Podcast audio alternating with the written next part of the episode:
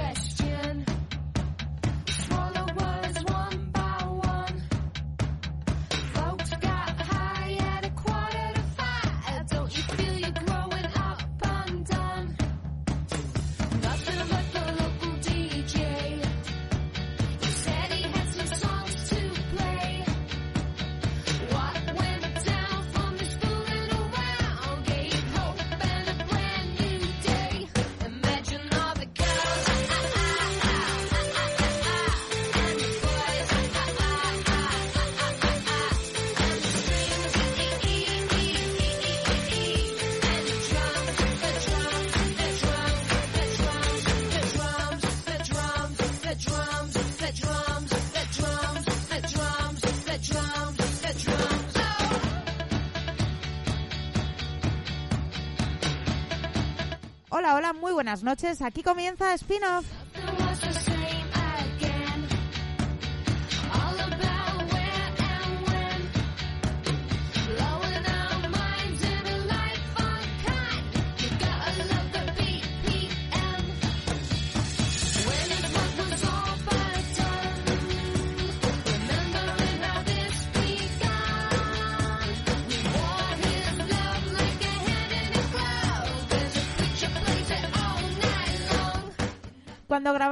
Este programa la semana pasada, no había salido, no había brotado, no había aparecido, yo creo lo que para mí, Jesús, Laura, bienvenidos, es la noticia del, del, año, de momento lo que llevamos de 2020, y mira que está siendo un año convulso.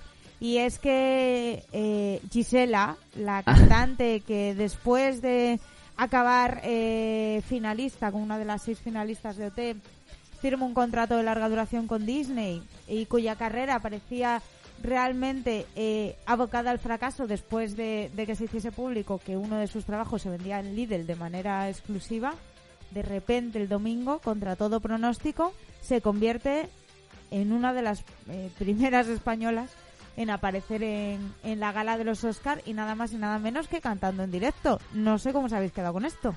Muy buenas, eh, Coral. La verdad es que eh, al, al, hilo de lo que comentabas, eh, leía yo esta esta semana un bueno un pequeño post de Borja Terán haciendo bueno pues crítica o haciéndose eco de, de, esta noticia y decía que bueno que, que el éxito se demuestra que es algo más bien efímero y cortoplacista y que según se mire qué es tener éxito eh, en esta vida. A lo mejor para Gisela, eh, bueno, yo creo que para Gisela y para muchísimos cantantes que te inviten a, a participar en la gala de los Oscar es un claro éxito, un rotundo éxito profesional.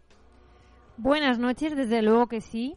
Bueno, te hemos encendido el micro, pero es que últimamente, hija, no, no sé. Cualquiera lo diría que me lo había encendido. verdaderamente. Que lo que venía yo a decir es que, bueno, pues Gisela tomó un rumbo diferente con su carrera como artista. sí. Y bueno, al final, equivocado o no, ella ha tenido trabajo hasta ahora.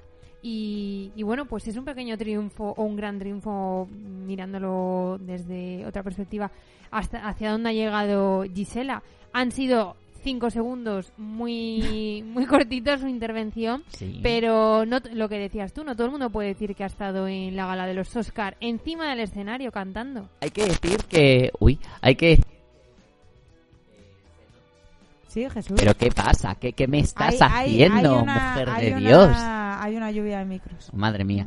Eh, no, quería decir que hay que decir que de todas las, las cantantes de, de, los, de los varios países, de todas las Elsas, eh, eh, la verdad es que a mí me parecía la más adecuada quizás por el, este sentimiento de, orgullo patrio, pero es verdad que, también porque la tenemos muy vinculada, sí, pero que cantó muy bien, dirigida a la cámara, esa esa mirada dulce dirigida a, a Sí. la cámara parecía que nos estaba haciendo un guiño a todos los que la habíamos eh, visto nacer como, como estrella, ¿no? En, en OT. Es que a, a mí la verdad es que eh, poniendo voz a las canciones de Disney, Gisela me Eh, es encanta. total, eh, O sea, va- es eh, ideal es para una elección ello. magnífica. Y encima ella, el, el aura que transmite es muy de... Muy Disney. Muy Disney, sí. Sí, entonces, pues blanco. bueno, pues, Mira, pues yo, yo al hilo de lo que decía Jesús y comentaba Borja Terán, eh, me gustó mucho el comentario porque eh, es tan relativo eh, la medida que hacemos del éxito, Del éxito. De, las, de las cosas que hay mucha gente cuestionándose, por ejemplo, oh, mira, Aitana sonando todos los días en los En la radio en fórmula. los 40 principales y Amaya no, y alguien de verdad, o sea, hay, hay gente en su casa de verdad pi- que piensa que lo de Aitana es un éxito mayor que, que el de Amaya, cuando realmente el éxito es vivir de lo que te gusta, Claro, hacer una carrera que te gusta y, y los premios y los grandes estadios son añadidos, ¿no? Seguramente. Claro que sí. O sea, es como pensar que cualquier futbolista que, que no es Leo Messi o que no es Cristiano Ronaldo es un fracasado. Pero como eso llevado a todos los trabajos, eh, al final eh, eso, que, que conozcan tu nombre no significa que seas mejor o peor que alguien. Al Claro. final, pues eso, Amaya está haciendo mucho mejor trabajo. Eh, no iba a decir haciendo- en silencio, pero no, pero es que sigue sigue llenando Eh, salas está haciendo el trabajo que quiere hacer o la Claro, que- exactamente. que, quiere hacer. Claro. y es mucho más importante. Claro, y eso. Gisela lleva eh, Muchísimos 20 años, prácticamente, ¿no? De- viviendo de, de cantar, viviendo Eh, de lo que le gusta y trabajando para, Hay para Disney que ella- con este premio que ha tenido ahora que será un añadido y una anécdota eh, preciosa y un premio pues Claro. para ella y para el trabajo que ha hecho. Sí, hay que decir eh, lo que tú lo que tú apuntabas, que no ella no ha parado de trabajar en ningún momento, ha estado vinculada a Disney desde hace 20 años, está vinculada también a musicales de corte infantil, se ha reconvertido también en youtuber de mediano éxito, hay que decirlo, ella tiene un ¿Es canal, sí, ella tiene un canal en YouTube La donde- graba el novio o marido, no sé lo Sí, que el es, marido, ¿no? el marido. Eh, eh, y bueno, tiene un mediano éxito y mediana Sí. repercusión también dentro de su canal. Así que bueno, eh, reinventarse o morir y que cada uno tiene que gestionar su vida profesional desde, bueno, desde el deseo de tener la libertad de poder hacer lo que uno quiera. Pues sí, hablando de carreras eh, musicales, a lo largo del programa de hoy, en el toma nota del programa de hoy, lo que vamos a hacer es hablar de algunos, chicos, os voy adelantando, Cuéntanos. eh, documentales de música, eh, de, de músicas o de, o de intérpretes, sobre todo de la música pop que, que hay por ahí, que están Anda. disponibles para que la gente los, los conozca. Muy bien. Al hilo de que ha estrenado eh, Taylor Swift, amiga del programa, eh, Miss Miss Americana, Americana. su, Claro. su documental de, de Netflix. Que es que si no tienes un, un documental de Netflix, Jesús, ahora mismo No, No eres nadie. nadie. no eres Pero nadie. no, espero que no te olvides de el maravilloso documental de... No, tengo Espérate, que, va a pasar, va a Hablando- estar, va a estar, va a Va a estar, estar. va a estar. Hablando de, bueno, no sé si voy a meter la pata de documentales, no tiene nada que ver con con los musicales de corte, o sea, con los documentales de corte musical, pero para aquellos que estén suscritos a Movistar y que les guste lo paranormal y lo extraordinario, he de recomendar eh, la serie documental sobre el Palmar de Troya, que yo ya estoy embebido en ello, porque Ahí ya sabéis he que... visto hoy, eh, o sea, no la he visto, he visto que estaba hoy y he dicho, Ya esto sabéis es- que a mí todo esto me gusta muchísimo, eh, está muy bien hecha, es mitad ficción, mitad eh, realidad. Realidad. La Esto y verdad- para gente que es confuso. Porque lo de Amanda Knox, por ejemplo, que Sí. era todo realidad, fue incluso Claro, confuso para es. algunas Era personas. raro que fuese confuso porque estaba muy Eso claro. es, eso es. Bueno, pues esto. Y lo recomiendo 100% a todos los que, bueno, pues a los que los sus gustos Oye, vayan para que por no ahí. sepan de qué va, eh, explícalo un poquito. Bueno, el Palmar de Troya es eh, una eh, organización pseudo-religiosa, unos lo quieren llamar secta, yo lo llamaría secta, que... eh, Unos lo quieren llamar. Unos los quieren llamar, soy uno de ellos. Mira, la amiga soy yo. La, La amiga, soy, yo. yo. la amiga que dice que es una secta soy yo.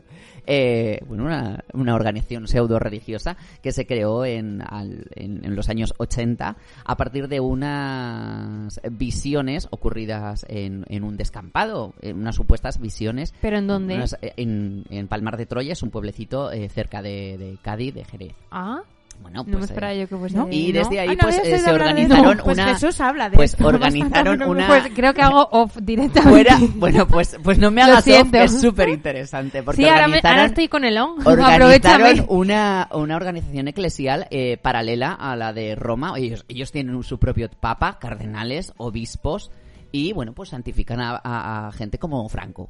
¿En serio? Sí. Estaba, ¿cómo se llamaba esta que estaba muy metida en esta historia? Había una famosa que estaba metida. ¿En el Palmar de Troya? Me suena que sí. Pues mira, todavía no, no, Me no ha suena que salido en, el, en el documental. Mm, Me suena, pero, Pero, bueno, ¿y que- es, es un documental de varios Es capítulos? que le interesa Es ahora, un- le interesa ahora un tema Es un documental de varios capítulos, se ha estrenado todavía el primero y se va a estrenar eh, cada jueves un, un nuevo capítulo. Así Qué que, bueno, curioso. ahí están enchufados. Yo he visto ya Locan Key, que también hablaremos en este programa de ella. Bueno, en este no, en otro en otro programa de, de ella. O sea, en ¿Quieres este- hablar tú de mucho? En este programa, pero no en esta edición del programa. Esto es. O sea, en este es, mm, bueno, En otro día. próximos spin-off. En próximos spin-off. Por cierto, capítulo. me he enganchado a un podcast, no sé si puedo recomendar esto. ¿Y no es a spin-off? Lo escucho cuando voy al gimnasio para motivarme. A ver. Porque ya me pongo podcast, porque estoy del TUSA, me pongo el TUSA, Tusa. para motivarme, pero no me acabo de motivar.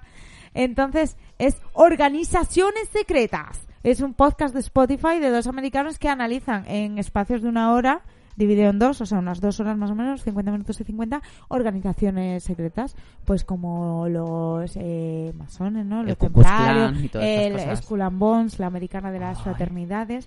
Oye, qué enganche, qué enganche. Que también Esto habrá también, que recomendar esto también me gusta. Claro, pues Fíjate. sí, pues sí, porque el otro día Pues estaba yo en la cinta, estaba en la cinta, Estaba ella en la cinta andando, de correr.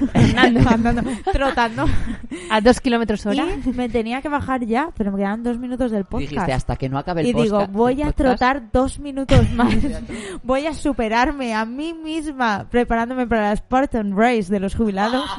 Y eh, voy a trotar para ver cómo acaba este tema de los Skull and Bones. No sé si sabes lo que es Skull and Bones, pero es- hay una película que se llama Skulls, que era de Joshua Sí. Jackson y Paul Walker, y Sí. que está muy bien, que es de una fraternidad de Yale. Bueno, es, un- es Sí. una idea de olla que están relacionados hasta con los nazis. George W. Bush, es que son... Son, o sea, está en, en sudamericano, Ah, en, español, no en castellano, que dirían. En, en Spanish, en Eso es, Castilla. eso es, eso es. Bueno, que noticias internacionales.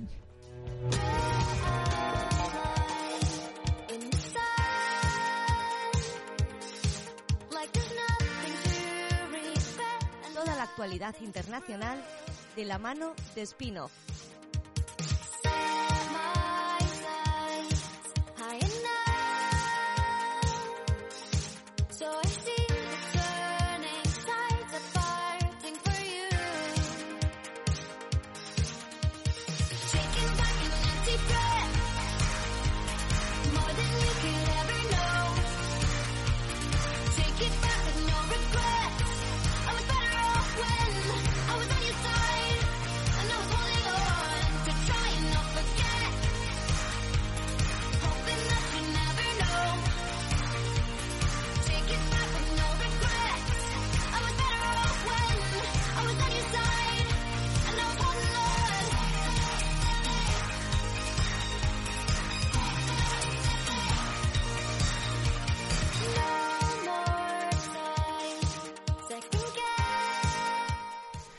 National Geographic han lanzado la tercera temporada de su galardonada serie Genius. Y lo va a hacer, retoma, Genius. Genius, y retoma esta, esta temporada con, eh, bueno, la revisión a la vida de la diva del soul, Aretha Flank- Franklin. La misma serie biográfica contendrá eh, ocho capítulos. Te está pasando una cosa muy, muy curiosa, ¿no? Un poco estilo a la de Rajoy de aquel día. Eh, sí, Que lo has escrito igual un poquitín rápido. Eh, bastante rápido porque, no Jesús y estoy yo entendiendo seguimos yo. siendo un poco retro y venimos con nuestra letra y tiene una serie Como de, puedes, de como puedes flechas, entender, eh, no... que es el código da Vinci a la vez de... Chicos, os tengo que decir que vivimos en el siglo XXI, hay otras Ya. opciones. Te puedo decir que queráis. este cuaderno puede ser como los documentos de Lidia Lozano obteniendo pruebas, ¿sabes? Eso es lo mismo. Son- bueno, pues la... Creo que son los documentos del Palmar, del Palmar de Troya. Pues sí, la miniserie biográfica que contendrá ocho episodios pues, estará protagonizada por Cintia, Cintia Erivo y que se meterá en la piel, bueno, de la gran artista. Dentro de estos episodios podemos escuchar eh, mucho material auténtico de la diva estadounidense, algunas versiones eh, no bueno, grabadas pero no sacadas al mercado y también versiones realizadas por la propia Erivo. Esta miniserie supone la primera revisión de la vida de la aclamada cantante de, bueno, la aclamada cantante que tenía éxitos como Chain of Fools, que Sí. Chain, chain, chain. eh, uy, te ha quedado muy soul. Yo muy ya sabes que soy muy de soul. Para el que, Que no... falleció. Mira, Rinconcito de Coral. Venga, a ver. A mí me encanta Aretha Franklin. Para aquel que, que piense que me gusta mucho el mamarracheo. Pim, pam, pim. A mí me encanta Aretha, Nina Simón. Si alguien, si algún Y el fan mamarracheo quiere también. enviar alguna de las emisoras con las que colaboramos o a casa de Laura, cuya dirección es No. un vinilín de Nina Simón, Aretha vinilín Franklin, de- no, un vinilín de. Un vinilín. un vinilín Un maxi de single o Eta, algo. Eta James, que es la que más me gusta seguramente. ¿Cuál tienes para que no repitan? Es que por títulos, pero todos me valen. No, vale no, pero ¿tienes alguno? Hombre, claro que tengo. Pero Claro, es que, porque te van a repetir. Bueno, pero vinilos que no me sé Fíjate los lo fan que será que la da igual. Me da igual repetir. No sé, es que yo por títulos no sé ahora. Es que vosotros sabéis los vinilos que tengo. Es que Dios sabe lo que hay ahí. Claro. Tengo, no sé, truco, truco coral en el rinconcito A coral. ver, el rinconcito de coral. Una vez al año extiendo todos mis vinilos en el suelo. Y lo sube a Instagram. Los subo a Instagram o me los guardo también, incluso a veces no ni lo comparto, a veces me quito los millennials. Y- Para cuando voy a las tiendas y pienso que he encontrado un gangazo Dices, ay no. Ay, voy a mirar No, las fotos. Y Este diré también que lo hace con las camisetas de, fútbol. Es verdad que colecciono camisetas de fútbol y también las tengo así eh, puestas. Porque me lío, porque cuando hay muchos te lías. Claro. Pero bueno, que todo es bien recibido, ¿eh? Que seguro mm, que no lo tengo. Fíjate ¿Tú que tú, siendo una Nina mujer, Simón? una mujer de listas, De listas. yo me, me imaginaba que tendrías en la Excel. carterita una listita y lo sacarías. Cuando vivía con Laura hizo un Excel, ¿tú no te acuerdas? De Sí, todos me los- acuerdo, me pero acuerdo. no sé dónde fue. No, sí. esto Pero, hay- pero lo puedes poner en notas, ¿sabes? En notas del teléfono. Ya, bueno, o la foto. Lo Ella es una mujer foto. visual. Ella la está con una foto. foto y ya con esto lo soluciona. Bueno, Bueno, pues, total, eso, venga. pues Areta que, que falleció ¿Quieres que en, ago- otra en agosto. Venga, va. I say a little prayer for you. Me estoy yendo a la Forever Ever, and ever. Ya estás mezclando. Bueno, pues, eh, Oye, pues me esta revisión de Aretha Franklin con la nominada, la actriz nominada, no sé si es a dos, eh, no sé, a dos premios importantes. Cosas. Cintia Erivo. Recordar que esta, que esta serie pudimos ver también eh, la revisión a la vida de. Picasso, en Antonio Banderas, Banderas. haciendo de Picasso. que no se llevó la estatuilla ¡Ay! dentro de lo previsible, teniendo en cuenta pues el trabajo de Joaquín Phoenix en, en el Joker, ¿no? Que parecía como el clarísimo favorito. Pero bueno, que haya estado, igual que Pedro, que tampoco pudo ganar porque Parásitos eh, arrasó. Parasite. Doblemente. Me gustó mucho Parásitos, a mí. Me alegro. Si la recomiendas, seguimos en el rinconcito. sí, en el rinconcito. En realidad no acabamos nunca de estar Para mí ha habido dos grandes películas en este año que han sido Parásitos y la otra ha sido eh, Puñales por la espalda, que me parece la gran injusticia de los Oscars y la gran olvidada. Más que el Joker. Que sí. ¿Sí? Mira. A mí es que el Joker, el pozo que me deja cada vez es más frío, cada vez la recuerdo un poco peor. Dentro de un año igual ni me gusta. Ah, No. Mira. Me gustó, pero tampoco me maravilló tanto como la peña, creo. Creo- a ver, no es una bien película eh, de a fuego lento y O yo sea, que estuvo sé. bien, ¿eh? Estuvo bien, pero me pero Puñales por la Fíjate que espalda yo me creo gustó que eh, el Que van a hacer segunda parte. ¿De puñales por la espalda? Sí. Ah, mira qué bien. Ujú. Fíjate que yo creo que el Joker es de, de estos fenómenos que es como que te tiene que gustar por impositivo legal. Sí, tiene un punto Eh, así. Es un poco de, como todo el mundo dice que es una obra maravillosa Bueno. y que Joaquín y Phoenix luego está estupendo, pues tiene el efecto boomerang Sí, de esas obras, que es cuando la primera jornada gente que le ve le flipa, los que vamos en la segunda jornada nos la han puesto tan arriba. Ese es el problema, que cuando que no la ves al principio ya vas con unas y expectativas ya cuando que te luego vuelve el boomerang y la alquilas en el videoclub, dice, pues no, no estaba tan bien. Bien, bueno, pues veremos este biopic de... Bueno, yo veré. De Aret, yo de también, Areta porque me gusta. No sé si habéis visto que hay algún vídeo por ahí de Areta hablando, la preguntaban por las distintas eh, cantantes de pop y bueno, hace un cuadro a todas. Es que no le gusta ni a Adele. Sí. ¿No? o sea, poco. O sea, no le gustaba a nadie. No le gustaba a a- nadie. Ella era exigente, la gustaba ella misma. Eso es, que no es poco.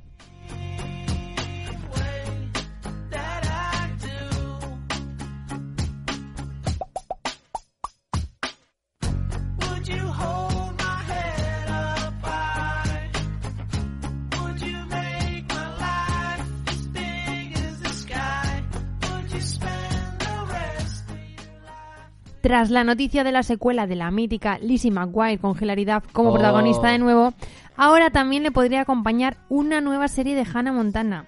Y es que así lo ha confirmado Billy Ray Cyrus, que no debe tener mucho más que hacer, el padre de Miley Sí, Cyrus. Se ha sacado este año. Televisivamente, ah. televisivamente, sí. De, a ver, en la música sí.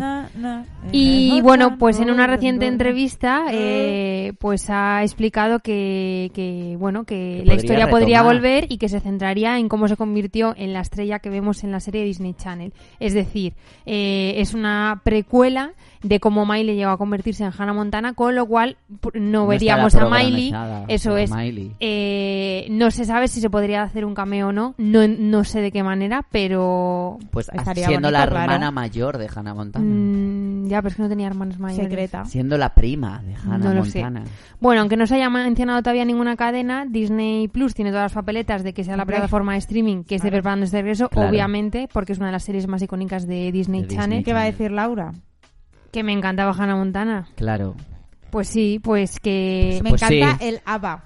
Encantaba. porque ya no lo echan, acabó la serie. Bueno, bueno. pero estas cosas siempre... pero sí, eh, lo volvería a ver. eh, Esto siempre es presente. Sí. Ah.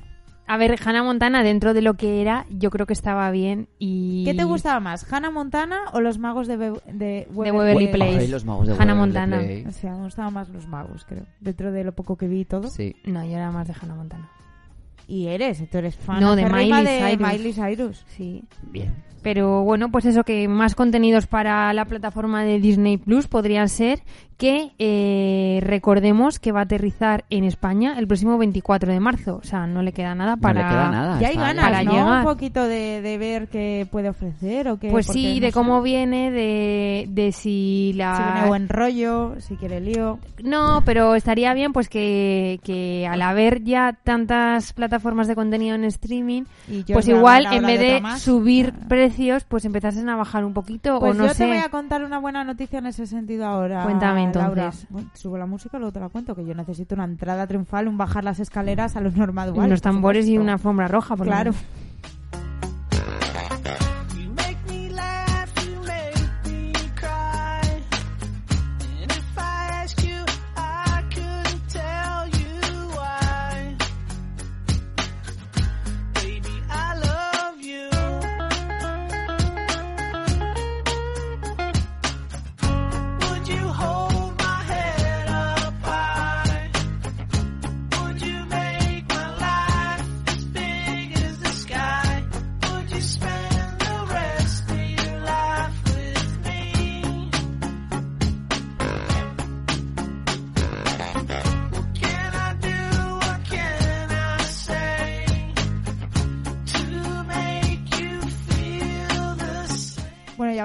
Escaleras. Éramos pocos y parió, parió la, la abuela. abuela. Ahí está. Viacom y CBS ya preparan un nuevo gigante de las plataformas tras anunciar su fusión eh, recientemente, hace apenas unos meses.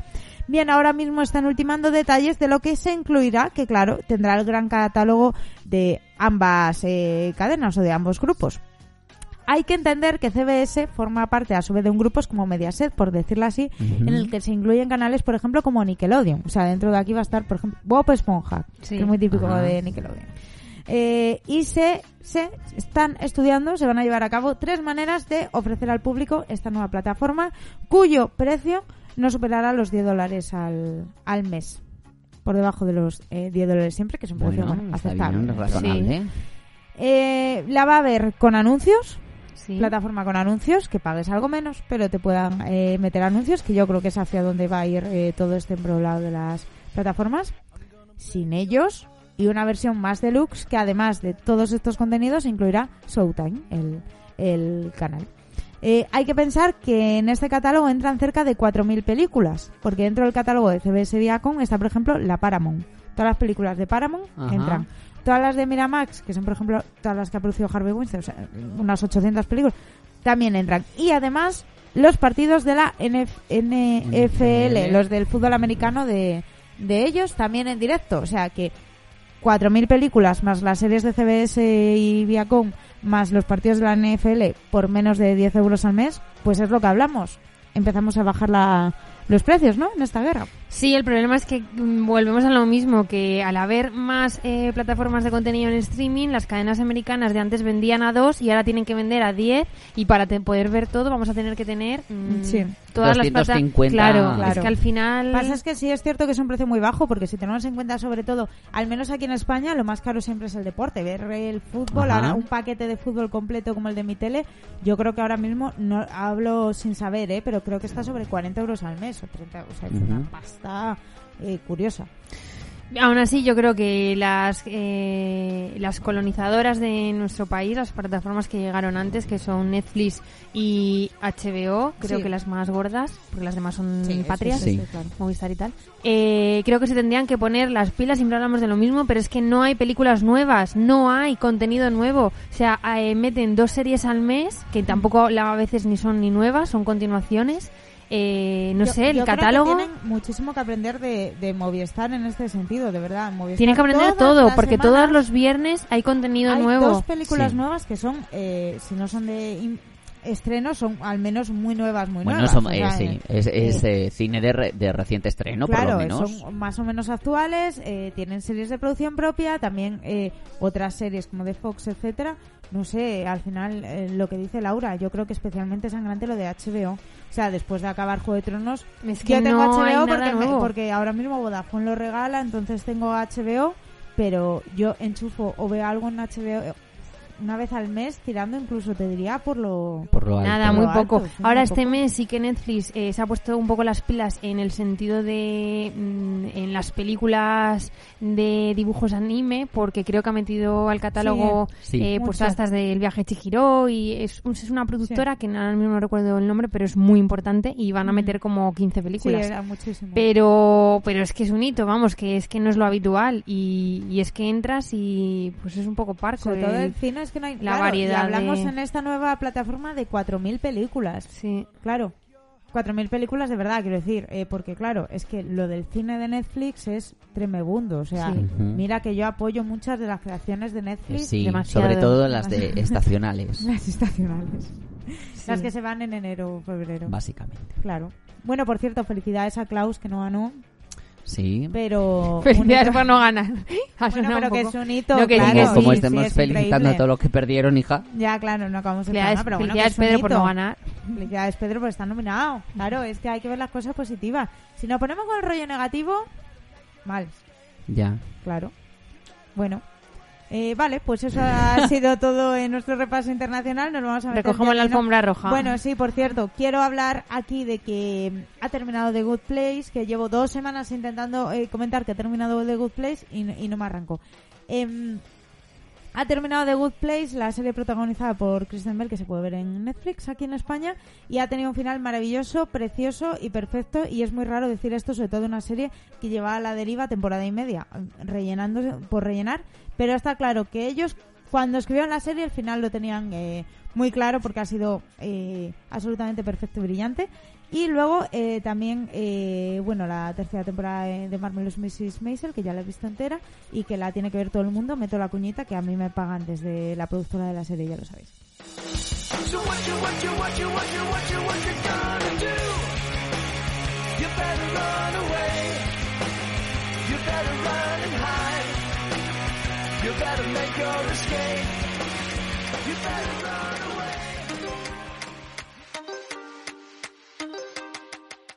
Todos nuestros podcasts en iVoox.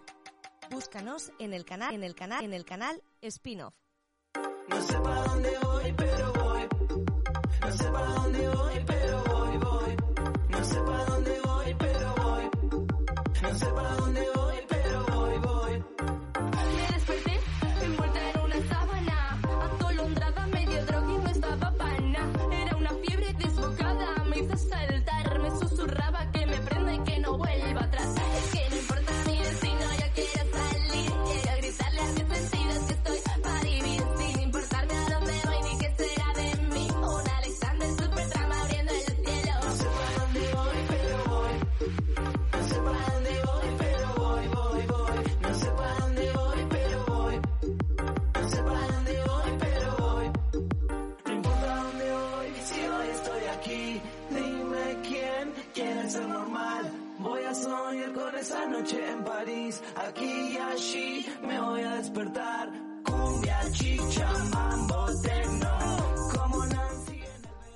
Pues de hablar de plataformas a otra plataforma, Movistar Plus, eh, la plataforma patria, yo creo que por excelencia. Movistar Plus estrena el próximo 17 de febrero La Línea Invisible, la nueva ficción de Mariano Barroso, el eh, director del Día de Mañana.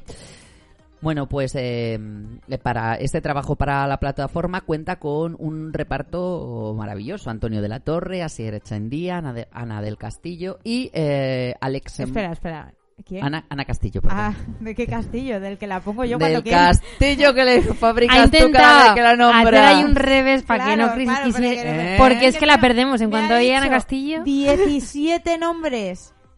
Olvidables. Te la Hombre, camuflado ahí. Antonio de la Torre, Asier Echandía. nah. no la Ana veis Castillo. no la veis pero estaba completamente absorta con otra cosa y de repente Claro, ha ahí he dejado dicho, todo Ana eh Castillo. eh Lo ha unido. Claro, lo he unido. Y eso que te he puesto, el del castillo, para ver si no... No, no, el castillo pues que nada. le pondría yo después de la última foto que ha subido en Instagram.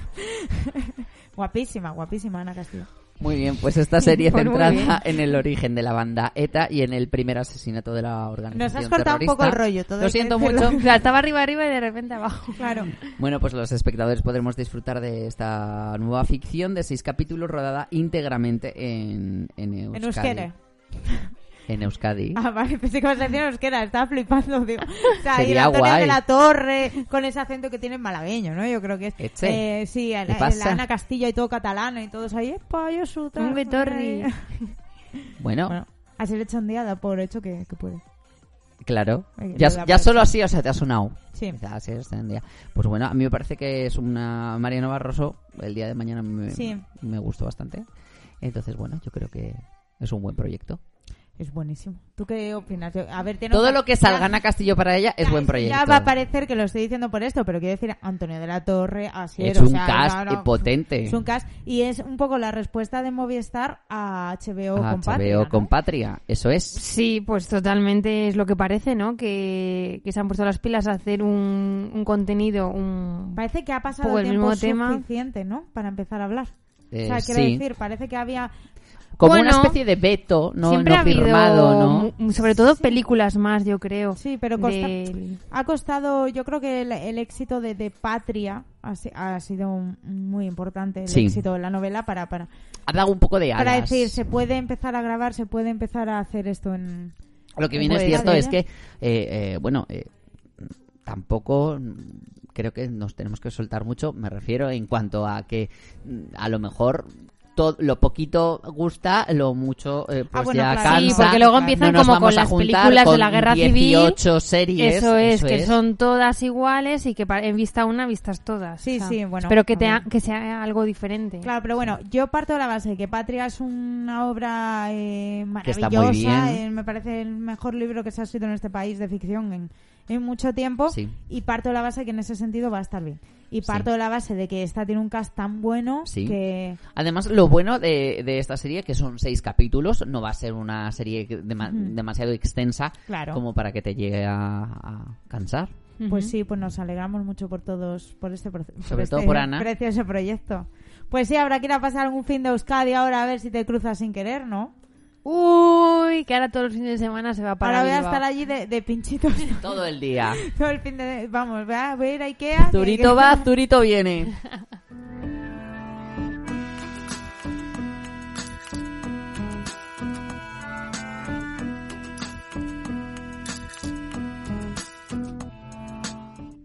Bueno, pues seguimos hablando de las plataformas y en de era streaming. de Ana Castillo. No, todavía no.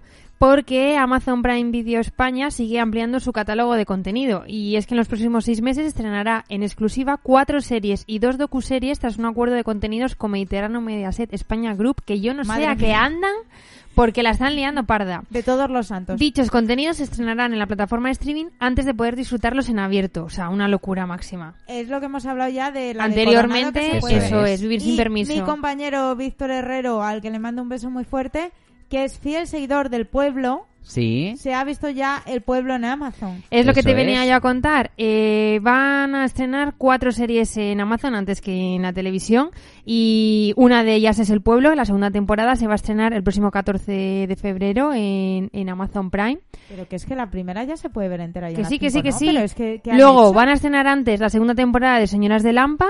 Y, Ah, muy bien Y van a todo. estrenar antes dos series nuevas. Una que es Caronte, protagonizada por Ah, Roberto sí. Álamo. Hombre, le, le están dando una promo Una promoción de la in- increíble, leche y sí. la- bueno, Y luego van a estrenar también Madres, Amor y Vida, que está protagonizada por Belén Rueda.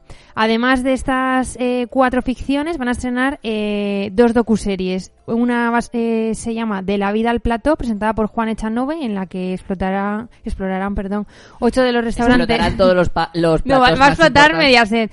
Eh, los restaurantes más icónicos de España, revelando su historia y su filosofía.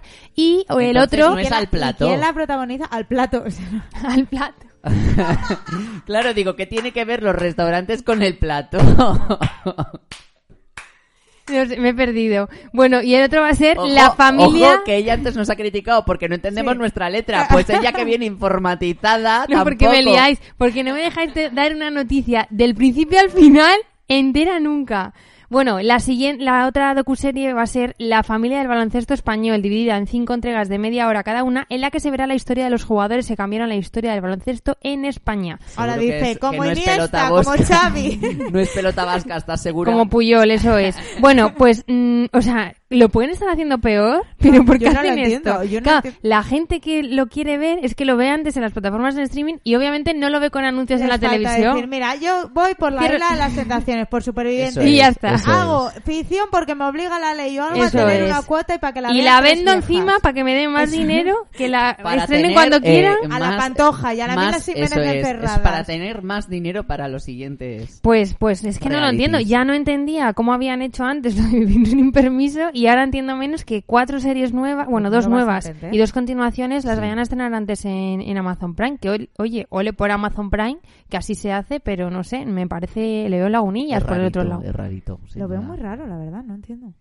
Pues O sea, no no sé. entiendo el objetivo. O no, no, no entendemos nosotros de negocios. Pues igual algo. son los negocios estos que se hacen ahora, que pues eso, subvenciones por un lado, venta por otro, que te sale Claro. todo mucho mejor. Catapum, chimpum, vamos, lo comido por lo servido, que se Es muy decía. extraño, pero sí, sí. A mí, a mí la verdad es que me sorprende muchísimo, sobre todo vivir sin permiso, que es como la serie estrella de Telecinco. Y Eso ya es. no de Telecinco, es la serie prácticamente estrella de. de- de- Sí, de- y bueno, y luego las, las otras dos nuevas, porque bueno, al final que estrenes una continuación, por ejemplo, del pueblo, bueno, mal, pero, pero jolín, dos nuevas series que vas a estrenar Claro, que le has dado una promo a y las estrenas antes en, en, en Amazon Prime, pues no, pues no lo sé, pues no sé cómo va a llegar luego a verlo la gente. Es raro. al Que menos sí entiendo que es público eh, diferente, porque es cierto que ya ahora mismo la gente que se sienta ante la televisión igual no es la misma que se sienta es, delante de, sí. de, de las plataformas de streaming, pero aún así no lo veo Aún yo así del es, todo bien. es raro, es raro.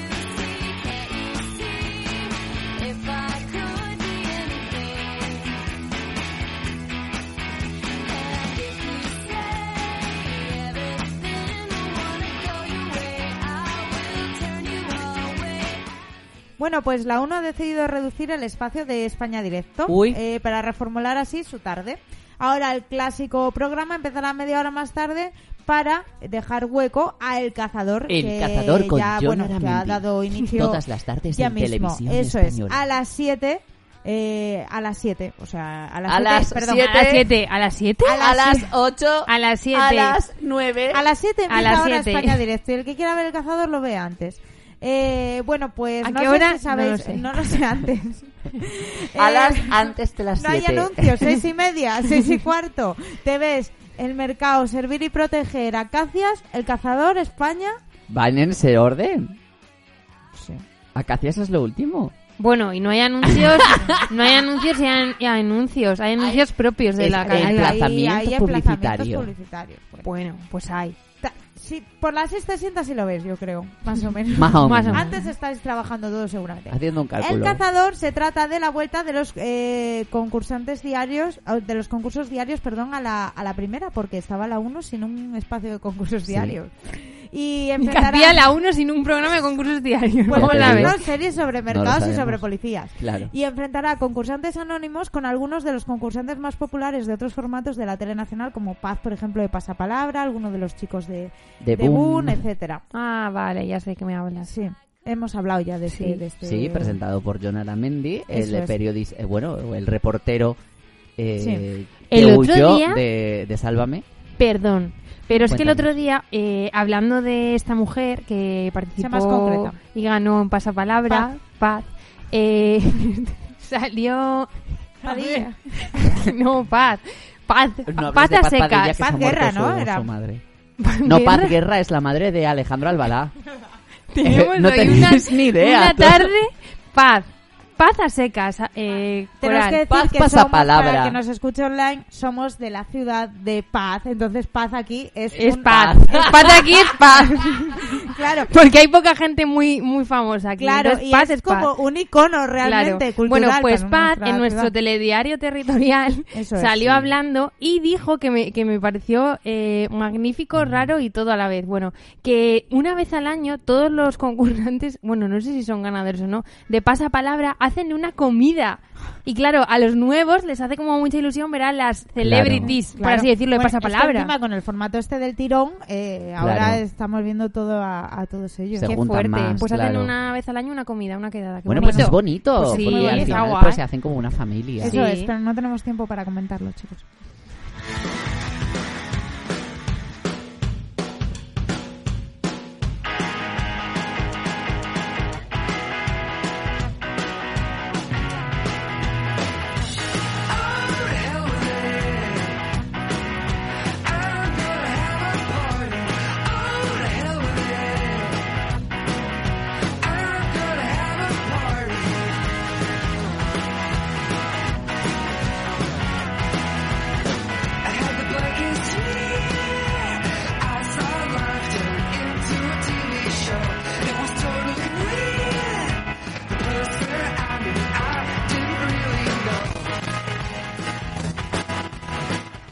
Bueno, estábamos aquí comentando cosas de, de la De la tele. tele, de la No hay tiempo. Coral.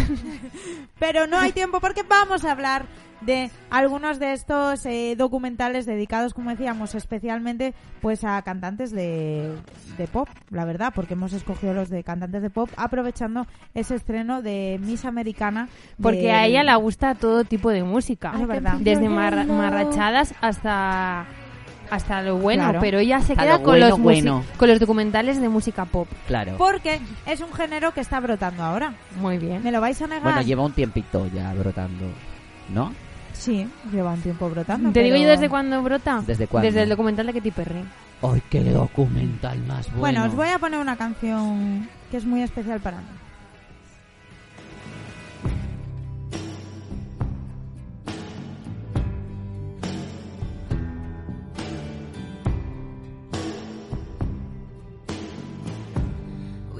The Christmas lights up till January. This is our place. We made the rules. And there's a dazzling haze, a mysterious way about you, dear. Have I known you 20 seconds, 20 years? Bueno, pues eh, Netflix ha estrenado el pasado 31 de enero Miss Americana, eh, el documental sobre Taylor Swift dirigido por la premiada eh, Lana Wilson, que nos demuestra o nos muestra el proceso de Lover, la creación de su eh, nuevo álbum y bueno, el cambio que ha vivido Taylor Swift. Eh, en realidad, este documental se centra sobre todo en la nueva Taylor Swift más comprometida socialmente en ese paso que da hablando por fin de política, de derechos y lo que le ha costado y los disgustos que le ha costado todo esto. Además, vemos una Taylor Swift muy íntima, como se suele ver en este tipo de documental, que yo creo, eh, Laura, tú como yo como fan de Taylor Swift, pues se agradece, ¿no?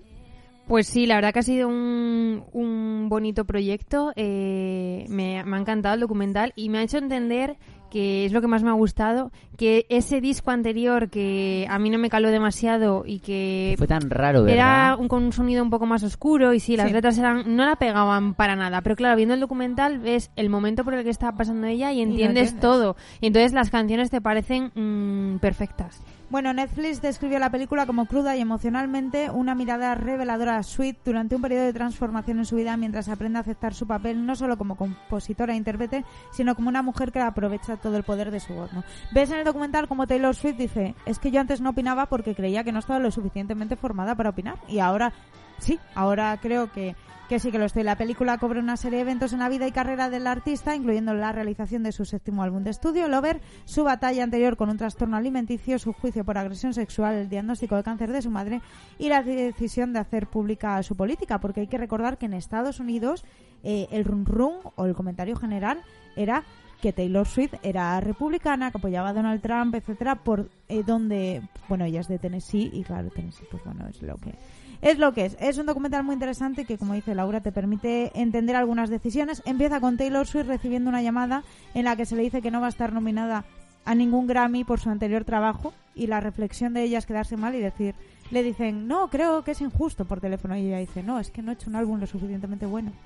Así es. Haré uno mejor. Claro, haré uno mejor. Y ahí ves cómo empieza a crear eh, este Lover que le ha dado muchas, muchas alegrías. De momento, Pues no, a mí ya te digo que me ha encantado y sobre todo ver también pues eh, la evolución de ella como persona, lo que tú decías, de que eh, al principio pues no, no estaba nada implicada en lo que lo rodeaba porque creía que era un artista y no debía meterse en ciertos temas y hay un momento dado en el que dice, pues ¿por qué no me voy a meter? Claro. Pues, pues lo voy a hacer porque soy un personaje público, puedo decir también lo que yo creo, a- eh, igual Y que cualquier a- persona, y puedo ayudar a mucha gente porque es, eh, veías como en su en su ciudad Sí. pues apoyaban a los a los republicanos Pero, pero a lo más duro. La eso es, ella decía, es que me niego a que se piense la gente que todo el mundo en mi ciudad es así, es retrógrada, es machista y, y me niego. Y, y a mí me ha parecido fantástico, la verdad.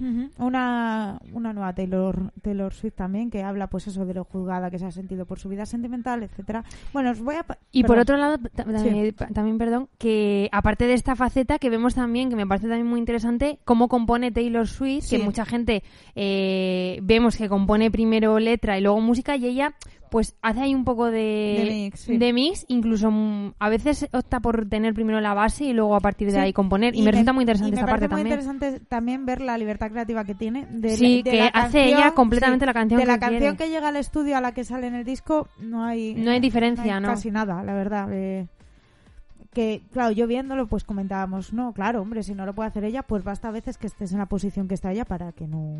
Y, y es que no me encantan los claro. momentos en los que llega a crear un estribillo y de repente dice, ¡buah! Es que me encanta, Claro, mola, sí, esto sí, va, sí. va a gustar. Bueno, os voy a poner otro tema.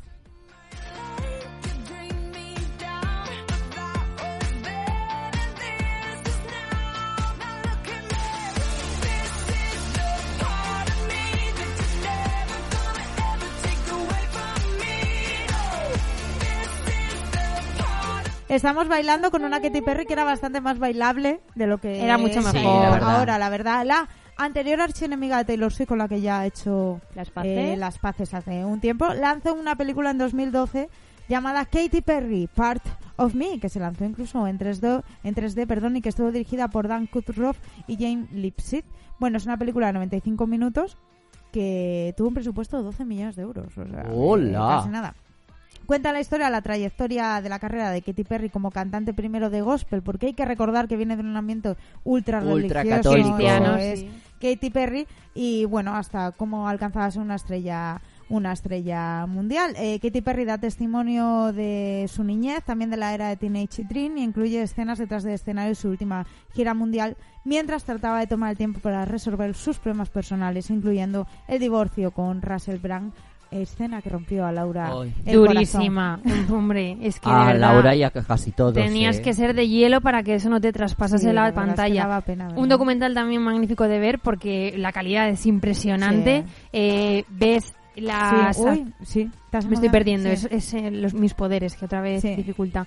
Bueno, pues eso, que ves eh, la magnífica puesta en escena de Kitty Perry, porque aunque, bueno, eh, puede que vocalmente alguien piense en- que esté un poco limitada. hemos visto actuar sí, es pero es alucinante, alucinante, eh, o sea, todo lo que eh, lleva. sobre todo por eso, porque ese espectáculo puro y duro, más allá de la canción, en el escenario es brutal y merece la pena Sí, también. más verlo. allá de que obviamente pues que Katy Perry no es la mejor cantante de su generación, ni mucho menos. Es increíble ver todo lo que se trabaja en una gira así, es, es eh, la verdad es que alucinante. Y ahora os voy a poner otro otro temazo ma- más relajado, porque os habéis venido muy arriba con este y os tengo que, traer Vale. más abajo. Y tan abajo.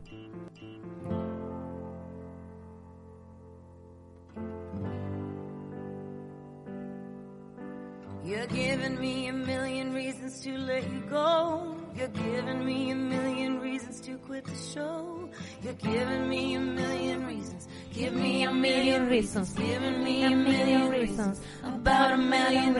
Y lo cantamos porque somos muy fans de Lady Gaga aquí también. Y por eso vimos el documental estrenado en 2017 por Netflix que se llama Fight Food 2 y que sigue la gran, a la gran provocadora del pop durante el lanzamiento de su nuevo álbum, los ensayos de su actuación en la Super Bowl y sus batallas físicas y emocionales que bueno, yo creo que eh, es lo más importante o Sí. el centro de, Sí, de el ese centro documental, ver cómo la vida de Lady Gaga es bastante más compleja de, de lo que nos puede parecer en un principio porque tiene realmente eh, bastantes problemas eh, físicos también. Pues sí, la verdad es que es un documental en el que la frase de, de Queen de Show Must Go On se hace más viva que nunca. Eh, es verdad que puede estar antes de una premiere, de un Sí. concierto, eh, horas y horas eh, con un masajista por, por, por la bueno por la enfermedad que, que padece y luego salir a currar y a darlo todo rodeada pues siempre de ese misticismo. Es lo que te iba a decir que mientras eh, los otros dos eh, documentales nos enseñaban que Katy Perry y Taylor Swift se parecen más a nosotros de lo que creemos, Lady Gaga no. No. No. Lady Gaga no se quita ese aura de, de estrella, si ves que es una auténtica eh, currante.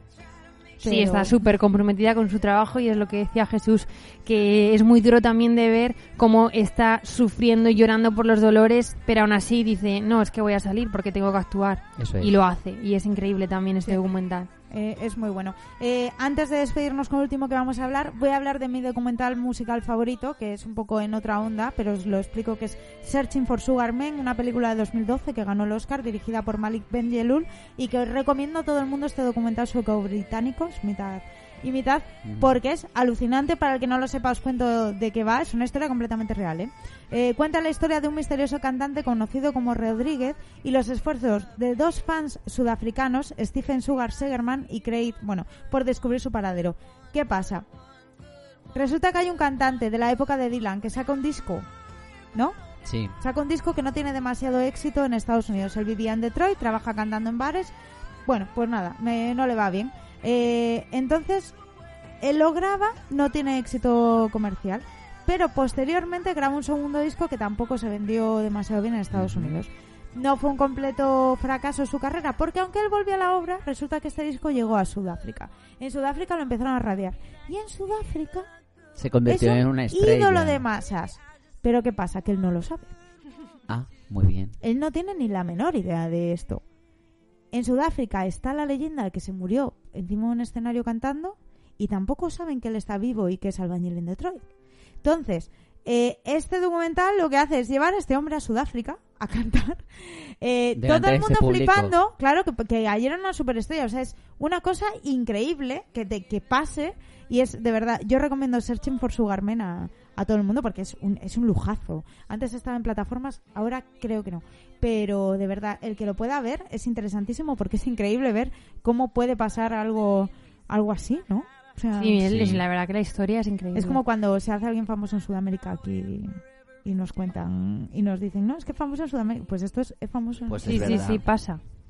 Bueno, ahora os voy a poner una de mis eh, canciones favoritas de, de la vida.